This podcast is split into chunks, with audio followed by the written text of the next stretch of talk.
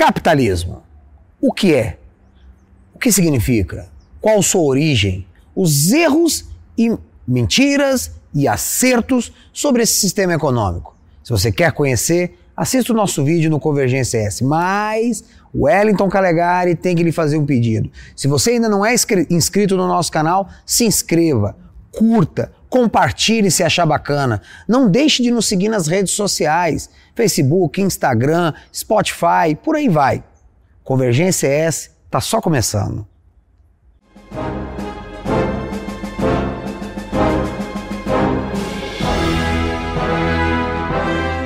Olá, meus amigos, aqui quem fala é o Wellington Calegari e vamos falar de capitalismo, o mais comentado e o mais odiado dos sistemas econômicos. Mas afinal, o que é um sistema econômico e o que é o capitalismo? Sistema econômico, ou como os marxistas gostam de chamar, modo de produção, nada mais é do que a maneira pela qual as sociedades produzem sua riqueza, a distribuem, a concentram ou fazem circular pela sociedade, é o conjunto das relações econômicas. Você teve várias formas de sistema econômico ao longo da história. Por exemplo, nas antigas sociedades da Mesopotâmia, o sistema econômico é chamado muitas vezes de sistema de regadio, em que as propriedades eram de certa forma pertencentes ao soberano teocrático, que era uma divindade ou um filho dos deuses, e distribuídas de forma estatal para os templos, para as pessoas, e o Estado, o rei no caso, fazia esse papel de coleta dos frutos da terra. No Egito também era mais ou menos dessa forma. Outras sociedades já foram feudais, tiveram um sistema baseado na distribuição de riqueza a partir do feudo, né, que era ao mesmo tempo uma unidade familiar, econômica, política, tendendo à autossuficiência e no qual as relações econômicas se baseavam principalmente em servidão, vassalagem e suzerania por aí vai. O modo de produção escravista, ou o sistema escravista, em que a força da economia está na mão de obra do escravo, isto é, do ser humano transformado em mercadoria. E por aí vai. Isso é um sistema econômico. E no que, que o capitalismo se diferencia desses sistemas econômicos? Bom, o capitalismo é um sistema econômico que basicamente, aí eu vou recorrer a autores de esquerda, de direita, todos eles de certa forma são unânimes em considerar que o capitalismo se baseia na supremacia do acúmulo, aumento do capital. Capital é dinheiro de investimento. Então, se você entender capitalismo como o sistema do capital, vamos entender que é o sistema do acúmulo contínuo de riquezas para investimento. Isso pode parecer uma coisa, uma obviedade, mas não é.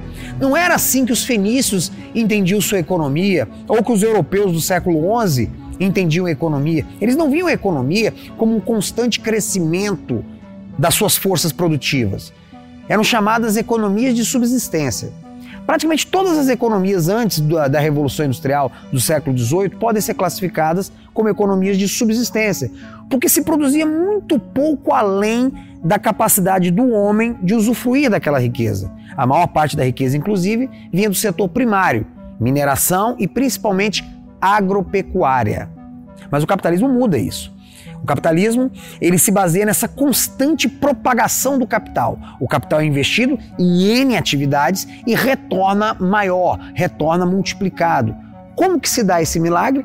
Por meio de conhecimento, de ciência e tecnologia aplicado, que por sua vez vai gerar produtividade, isto é, maior produção por pessoa ou maior produção por fator de produção.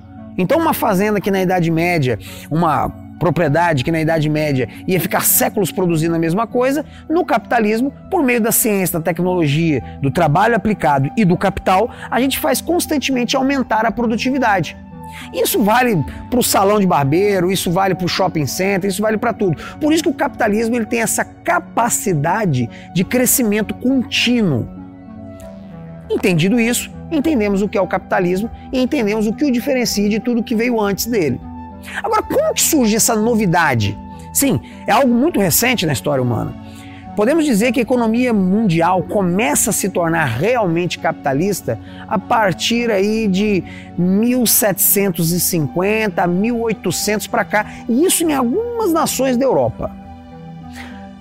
De onde que surge esse sistema? Para você entender, você tem que entender que o capitalismo mais do que liberdade do mercado, que nós já tratamos em um outro vídeo, vocês podem ver o que é o livre mercado, mais do que meramente a liberdade de se produzir e se vender, embora seja um fator importante, o capitalismo é uma cultura, é uma mentalidade. Você não pode falar numa economia capitalista se as pessoas, seja patrões, empregados, autônomos, não estiverem imbuídos de um espírito capitalista. É? O próprio Max Weber fala disso. Esse espírito capitalista, que é baseado em sucesso individual, meritocracia, busca constante de satisfação consumista, de satisfação material, aumento, esse desejo de sempre mais, que tudo bem, faz parte da natureza humana até certo ponto, mas nunca foi tão disseminado e racionalizado. Isso tem um momento na história que surge.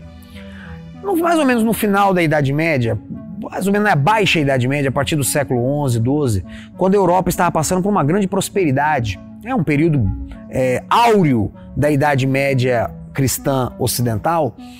As forças de produção estavam ampliando-se muito, a agricultura estava crescendo, o artesanato e a burguesia, isto é, a classe que mexia com mercadorias, com finanças, que governava as cidades medievais, também estava crescendo e prosperando. Isso por volta dos séculos 12, 13. Essa burguesia estava criando novas e eficientes ferramentas de produção e graças em, em, grande parte ao pensamento cristão porque a mentalidade cristã, ela cria uma dissociação entre Deus, homem e natureza. Diferente de outras religiões, o cristianismo estabelece que o Deus criador criou a, uma, a toda a natureza e criou o homem como coroa da criação para governar essa natureza.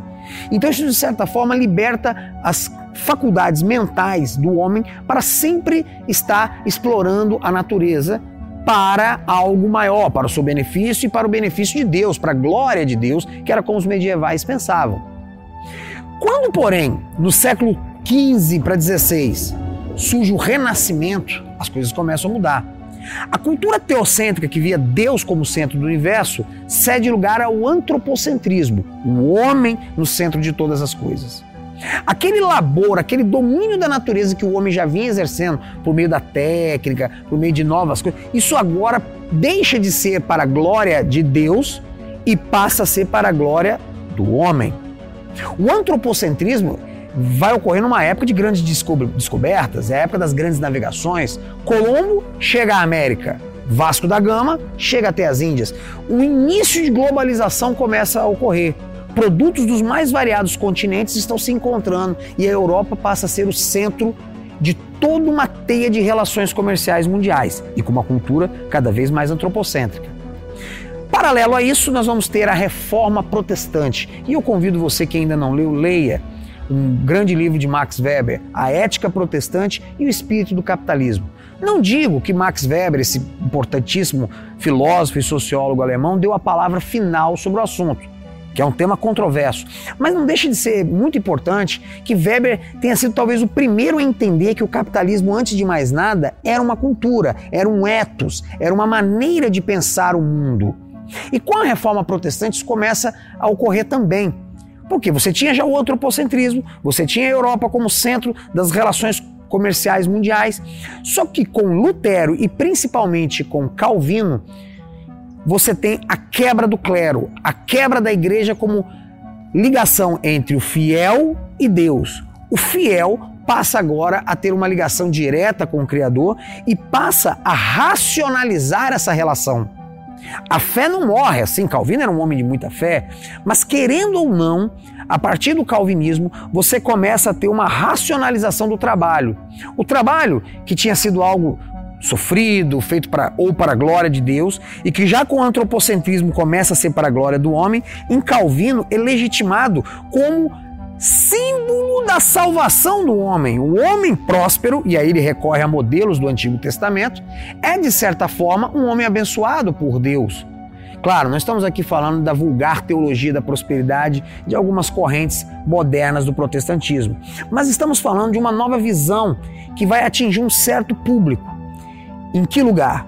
Na Inglaterra, na Holanda em algumas cidades da Alemanha do século XVII. É ali que vai surgir o puritanismo, o presbiterianismo, que vão surgir os calvinistas com novas mentalidades. E são todos burgueses ou nobres que têm ligações comerciais. Aquela ética calvinista diferente, é, meritocrática, baseada num trabalho de usufruto próprio, vai criar novas concepções. E essas concepções chegam por fim no século XVIII ao burguês da Inglaterra. Que não necessariamente é um calvinista, mas aquele espírito calvinista virou outra coisa, virou o espírito do protocapitalismo.